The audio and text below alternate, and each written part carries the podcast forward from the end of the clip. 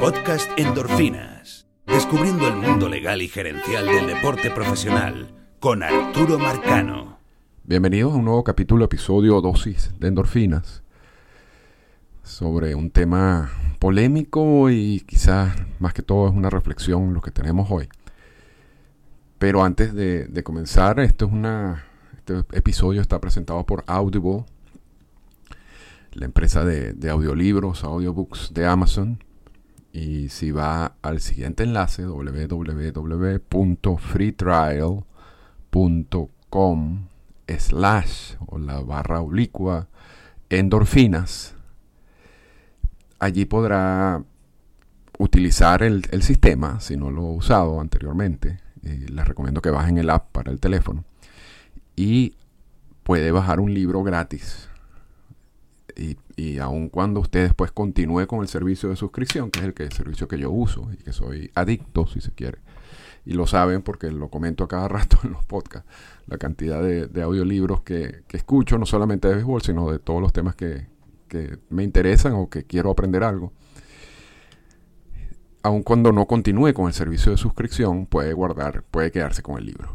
Así que es una, una especie de regalo de Navidad para todos y el libro que recomiendo, si van a usar el sistema o si van a ir al enlace que es www.freetrial.com slash endorfinas, se llama The Game de John Pesa, P-E-S-S-A-H. Y es un libro que básicamente explica muy bien todas las interioridades del mundo de MLB eh, en todos estos procesos de, negociaciones de los convenios laborales. Y es un trabajo periodístico interesantísimo, súper completo, reciente, son, es de los años de Bob Silic. Es un audiolibro que dura 20 horas, así que van a tener, van a tener contenido por, por bastante tiempo. Eh, y, bueno, y aprovechen todas las ventajas de un audiolibro, porque lo pueden escuchar ya sea trotando en el carro, esperando en un aeropuerto, esperando en un centro comercial, etcétera, ¿no? Entonces, así que le damos la bienvenida a Audible y vamos a usar el, el, regalo que nos están dando. El, tema de, este lo primero que quizás hay que, que decir sobre, sobre el tema de las ligas del Caribe y, el OFAC y, el cierre patronal, es que realmente hay que aceptar que estas son aguas que no han sido navegadas con anterioridad. Y se hace más difícil comentar sobre estos temas porque si nos toca comentar de, de, temas relacionados con los convenios laborales desde el 68 para acá, tú puedes remitirte a esos convenios laborales o a esas negociaciones y tú puedes hacer como un enlace entre, entre lo que pasó en el pasado, lo que está ocurriendo ahora y lo que podría pasar en el futuro, ¿no? Eso es, es un ejercicio muchísimo más sencillo. Pero la última vez que tuvimos un conflicto laboral, que fue en el 94-95, en la huelga, realmente las ligas del Caribe y la situación con las ligas internacionales en general era muy distinta a lo que es hoy en día. De hecho, la cláusula de fatiga extrema, que es la que controla la participación de, jugadores nativos de cada una de estas ligas, debido a su actividad en ligas menores o en ligas mayores, fue incorporada al acuerdo invernal en 1998, o sea que cuatro años después de esa huelga del 94. Y a partir de 1998 el, acuerdo invernal, si se quiere, se ha convertido en, un documento más de control, ¿no? Y no un documento de, relaciones institucionales de la Confederación del Caribe y Major League Baseball. Y así es como uno, o por lo menos yo veo la función de lo que es el Winter League Agreement en estos momentos que esa no era la situación en 1994. Había un boom de peloteros latinoamericanos desde ese momento hasta acá. El, porcentaje de promedios latinoamericanos en el 94 era 17%. De peloteros extranjeros, pero la mayoría, por supuesto, son latinoamericanos. Hoy en día es 28% y es una cifra, es un porcentaje que se ha mantenido así por muchísimo tiempo. Igual había un boom de, por lo menos en el 94 habían 15 venezolanos en las grandes ligas, o, jugaron 15 venezolanos en las grandes ligas en, esa temporada. En el 2021, en la temporada, participaron más de 100 venezolanos en las grandes ligas, incluyendo los que subieron y bajando, y bajaron por un día o por, poco tiempo. Igual con los dominicanos, ¿no? pasaron de ser 60 en el 94 a ser más de 170 en, la temporada pasada. Los, los, puertorriqueños, y porque estoy hablando de los cuatro países que conforman la Confederación del Caribe, la participación de puertorriqueños bajó en comparación con el 94, donde tuvieron acción 39 y este año, el año pasado, la temporada pasada, tuvieron acción 30. Y los mexicanos subieron de, de 9 a 17. Entonces, en términos generales, es, la realidad hoy en día de las ligas del Caribe es totalmente distinta. Y la realidad de lo que es el acuerdo invernal es, totalmente distinto. Y eso son, son piezas a considerar. También hay otra diferencia importante en estos temas. Porque cuando uno analiza temas como el convenio laboral, la información, mucha de la información, si no toda la información es pública. Si tú quieres, si uno quiere revisar los convenios laborales, todos los convenios, laborales firmados desde 1968 para acá, uno hace una simple investigación en Google y, y, tiene acceso a todos los convenios laborales. Si uno quiere analizar qué pasó en las discusiones de esos convenios laborales, están los anexos de los convenios laborales que son cartas entre las dos partes, entre MLB y el sindicato. Además de eso hay una infinidad de libros que te toca el tema, que tocan estos temas, y, que incluyen eh, aspectos que quizás no, son fáciles de conseguir. Y también están las, las, filtraciones normales y corrientes que, también vemos constantemente. Entonces hay mucho material que analizar, porque, por ejemplo, en, mi caso, y lo que yo hago con el podcast, es eso, ¿no? es, analizar cosas que, sucedieron o, decisiones que se tomaron documentos. Con, el tema del béisbol internacional en general, pero particularmente con el tema del béisbol de las ligas del Caribe, siempre ha habido un hermetismo sobre muchos de los aspectos que regulan esas ligas. Incluso no era fácil conseguir el Winter League Agreement, el acuerdo invernal. Había que irse por los caminos verdes para poder obtener una copia del, acuerdo invernal. Y todavía es así. todavía sigue siendo difícil. Si usted trata de hacer un, search en, Google, va a ver que le cuesta conseguir cualquiera de las versiones del acuerdo invernal. Porque por alguna razón son documentos que son considerados, no sé, privados. Igual, toda, toda reunión que tiene la confederación o las ligas con MLB o con el sindicato también las manejan con, esa, con esas características, ¿no? Y que es muy distinto a cómo se manejan las relaciones contractuales de grandes ligas con jugadores en roster de 40, con jugadores en ligas menores. Todas esas regulaciones están allí.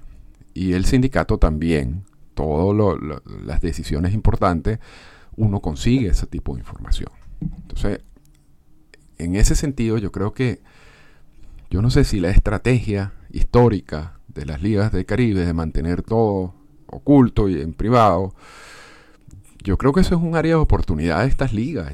ya, estamos en otro, en otro mundo, ¿no? Y, no hay nada que, que, realmente yo creo que hasta es beneficioso para esta liga publicar todos estos tipos de, documentos y de información y algunas veces se hace. Eh, pero realmente no, se ve como si fuera una política de todas las ligas, sino es algo que, a veces ocurre y a veces no. Entonces yo, yo creo, considero, mi opinión muy humilde, que, que esa es un área de oportunidad que tienen las ligas. Ahora vamos con el caso del cierre patronal y la vigencia, si se quiere, del acuerdo invernal. Eso sí lo sabemos. Y eso también lo sabemos por habernos metido por los caminos verdes y conseguir la información, no por una, eh, no porque sale una eh, un comunicado oficial de nadie, ¿ok? Pero, pero al menos ese aspecto sí lo tengo claro yo, porque viene, además, tiene un precedente y ya el sindicato había repartido un documento antes de que iniciara el cierre patronal, preparando a los agremiados para el cierre patronal, y en uno de los puntos del documento, donde analiza una cantidad de preguntas y da la respuesta, dice eh, se permitirá a jugadores en roster de 40 participar en ligas internacionales, y eso incluye las ligas del, Caribe. Y la respuesta del sindicato es sí, porque hay un precedente en la NHL cuando hizo su cierre patronal, que los jugadores de hockey de la NHL fueron a Europa, más de 350 jugadores, 348 jugadores para ser específico, fueron a Europa a participar en las ligas europeas profesionales de hockey, mientras ocurría el cierre patronal. Entonces, usando ese precedente, el sindicato dice, si ustedes quieren, jugadores de roster de 40 participar en ligas internacionales, están en toda la libertad de hacerlo. Nosotros no creemos que MLB vaya a interferir allí y si interfiere, nosotros vamos a hacer, vamos a pelear por su derecho a que participen en esas ligas. Y esa, esa respuesta nos lleva a dos escenarios. El escenario actual, que son los jugadores que deseen participar en las ligas del Caribe, y el escenario pesimista, de que este cierre patronal se extienda por un tiempo considerable y permita que otras ligas, como la Liga de Japón, la Liga de Corea, la misma Liga Mexicana de Béisbol, inicien sus acciones o inicien incluso sus sprint training, sus campos de entrenamiento. Entonces, si en ese segundo escenario, también el mensaje es el mismo. O sea, si, para ese momento sigue el cierre patronal, los jugadores en roster de, 40 pueden ir a Japón, pueden ir a Corea, pueden ir a participar en la Liga Mexicana de Béisbol. Sin problema. Sin problema. MLB no va a interferir en ese sentido. Eso lo sabemos. Ahora, hay un punto allí, no en discordia, pero el mensaje de MLB nunca es un mensaje muy directo en ese sentido, incluye como un, pie de página, ¿no? Y ahí dice, si usted, si usted selecciona, bueno, esos riesgos de ustedes y nos darían a nosotros la oportunidad, o a los equipos de grandes ligas a los que ustedes pertenecen, de, de, rebajar salario o de, hasta en algunos casos, de cancelar contrato. Ahora, esa es una posición que quizás se vea como una amenaza y realmente al final yo creo, y eso, esta parte, quien debe recibir, si usted es un jugador de roster de 40 y quien debe estar, que debe estar claro sobre los riesgos de su participación en cualquiera de estas ligas internacionales y qué consecuencias puede traer sobre su relación contractual actual, yo creo que usted debe ir al sindicato de jugadores de grandes ligas, a la MLBPA, y solicitar su opinión al respecto y pedirle si es conveniente participar o no. ¿Ok? Eso ya es una relación, ya eso es una situación que tiene que ver con esa relación de jugador-sindicato. Hay un riesgo allí, que es un riesgo constante y, y puede tener algunas consecuencias. Entonces yo considero que es un punto clave que el jugador en roster de 40 haga esa consulta y luego de hacer esa consulta con el sindicato y con la información que tiene, tome la decisión. O sea, lo que quiere decir, en dado caso, esta posibilidad es que no es que estén obligados a jugar en las ligas internacionales, sino que debido al presidente de la NHL, y si el jugador quiere, puede hacerlo. Si el jugador no quiere, no está obligado a hacerlo. Eso es, simplemente todo. Que hay un riesgo involucrado, siempre hay un riesgo involucrado en la participación en estas ligas sobre todo en las ligas de invierno, pero allí entra el acuerdo invernal y entra algunas protecciones, pero ahorita vamos a ver cuál es la situación con el acuerdo invernal. Y en las ligas internacionales, allí sí sería una situación un poco distinta, porque eso tampoco, esa, esas aguas tampoco las hemos navegado. ¿no? Y entonces vamos a ver qué pasa. Entonces, ¿qué, qué, qué, cuál es el estatus? Esa es la parte que sabemos. Repito, sin pronunciamientos oficiales, sino porque obtuve la información. ¿Cuál es el segundo punto aquí? ¿Cuál es el estatus actual del acuerdo invernal? El estatus, esa es otra parte que también sabemos. El estatus actual del acuerdo invernal es que está congelado, que está suspendido. ¿Ok? ¿Cuáles son las implicaciones de eso? Bueno, que si hay jugadores o hay procesos que normalmente se seguían cumpliendo, respetando el acuerdo invernal para conseguir permiso de, los y la participación de algunos jugadores, ya no hay que seguir ningún proceso, ni permiso, ni nada de eso, porque el acuerdo invernal está suspendido, repito. Entonces, existe la posibilidad también de que los jugadores, que quizás en el pasado pudieran haber tenido alguna, algún impedimento debido a que los equipos a los cuales pertenecen en, los Estados Unidos no quieren que participe, o, exigen una cantidad de, limitaciones, bueno, ahora no pueden porque el cierre patronal impide ese tipo de contacto. Por lo tanto, se abren las posibilidades de mayor participación en las ligas. Ahora, también existe, si hay alguna protección en el acuerdo invernal que rija esa participación en las ligas de invierno, esas protecciones también están congeladas. Y ese, volvemos al punto anterior, y ese es el punto en donde yo creo que el jugador, un jugador en roster de 40, porque los jugadores en, fuera del roster de 40 siguen teniendo todas las limitaciones, porque los jugadores fuera del roster de 40 no están, eh, no están afectados por el cierre patronal. Entonces, los jugadores que están en roster de 40, yo considero que deben solicitar una opinión del sindicato si está bien o no participar en, estas ligas. porque este es el caso más inmediato, ¿no? La participación en las ligas de invierno o las ligas del Caribe. Entonces, es potestad básicamente del sindicato dar esa instrucción y allí el jugador decidirá si participa o no. ¿Ok? Ya, ya, ya, ya eso es una cuestión de jugador sindicato. Pero y yo sé que este tema que voy a tocar a continuación es, más complicado, o sea, y quizás sea nuevo, porque ah, me escuchan en México, me escuchan en España, me escuchan en República Dominicana, pero en Venezuela hay dos equipos. Bueno, vamos a remontarnos un poco más atrás.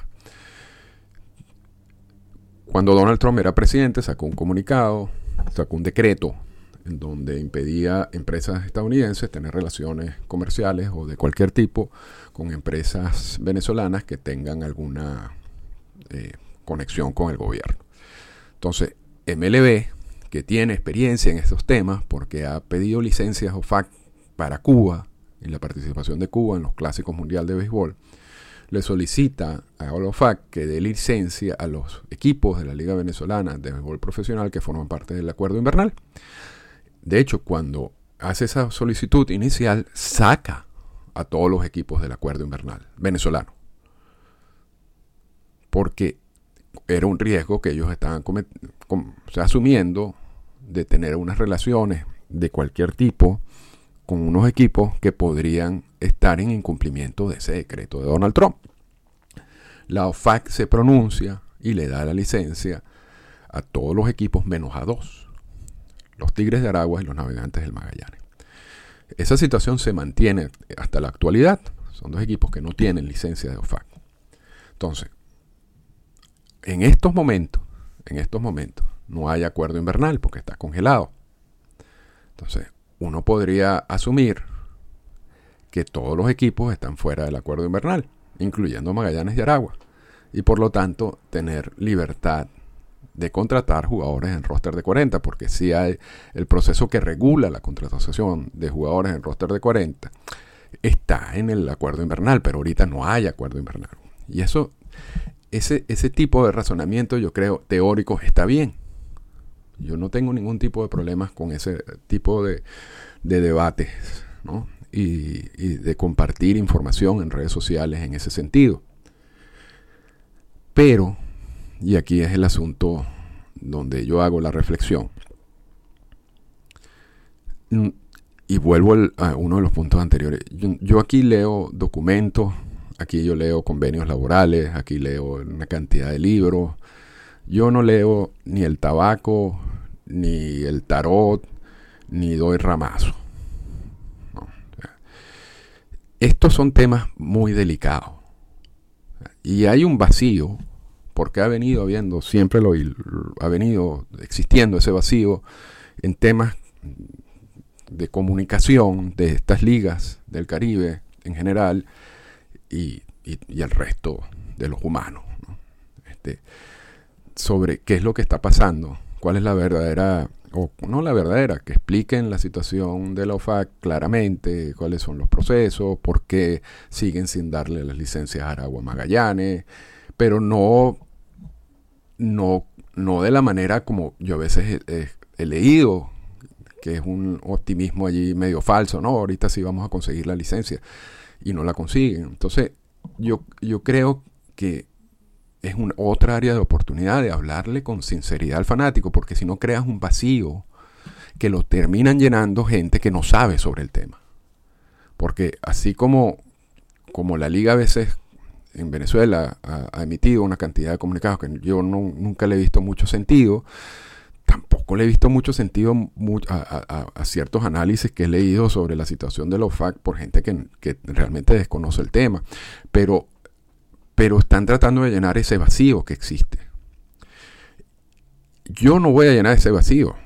Porque primero yo ni trabajo para ninguna, ni la liga, ni la confederación, ni MLB, ni el sindicato.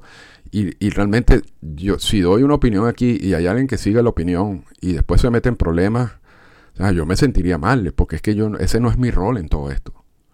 O sea, ni, no es ni mi rol ni de nadie, porque realmente ese rol lo debe asumir quienes deben asumir el rol. En este caso, la confederación, las ligas, MLB y el sindicato. En un tema tan delicado como este.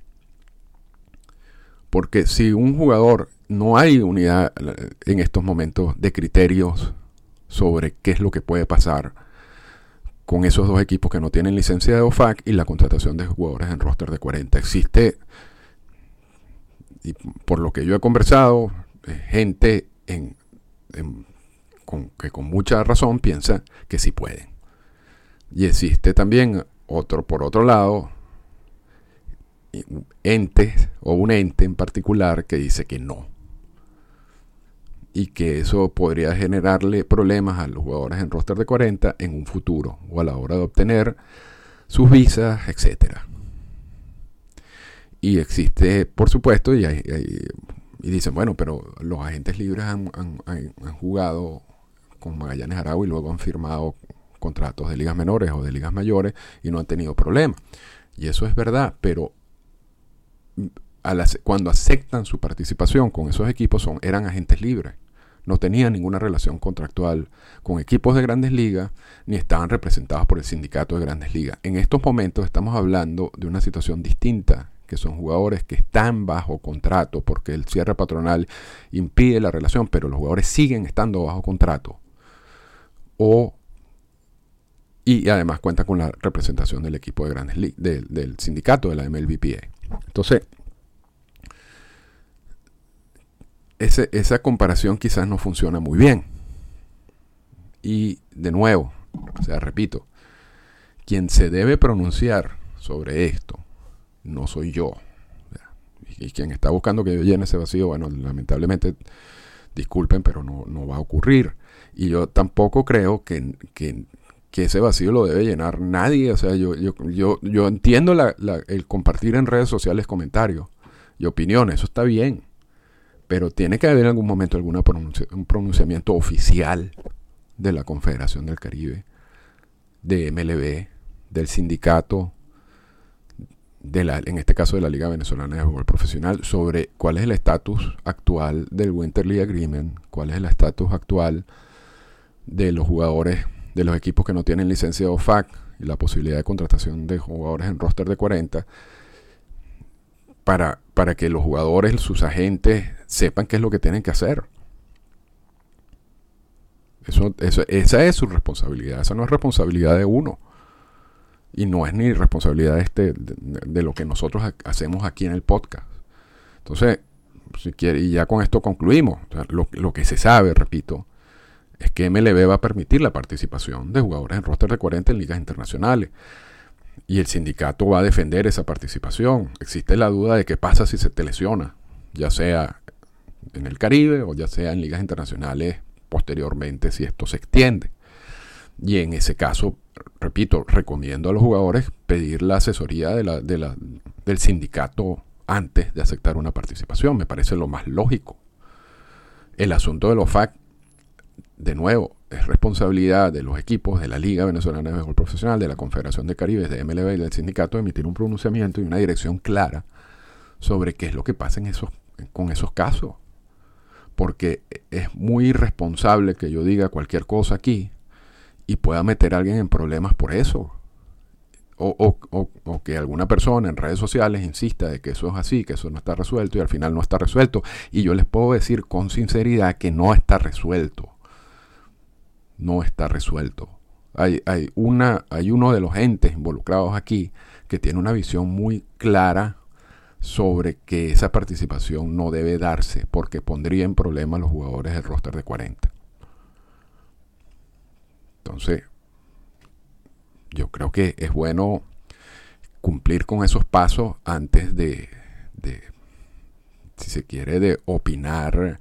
No de opinar, uno puede opinar, pero antes de decir que, que, sí se puede participar o no pueden participar, debido a la situación de los FAC. Con eso cerramos el podcast de hoy. Espero que, haya sido de utilidad.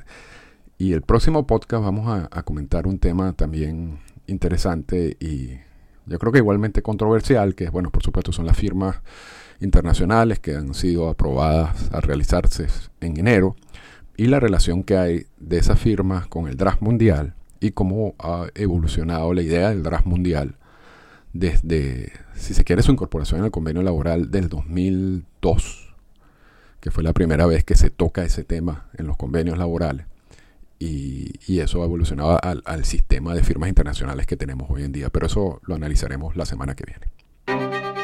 Esta fue una presentación del podcast Endorfinas. Para comunicarse con nosotros, escríbanos a las siguientes cuentas en Twitter. Arroba Arturo Marcano y arroba Endorfinas Radio.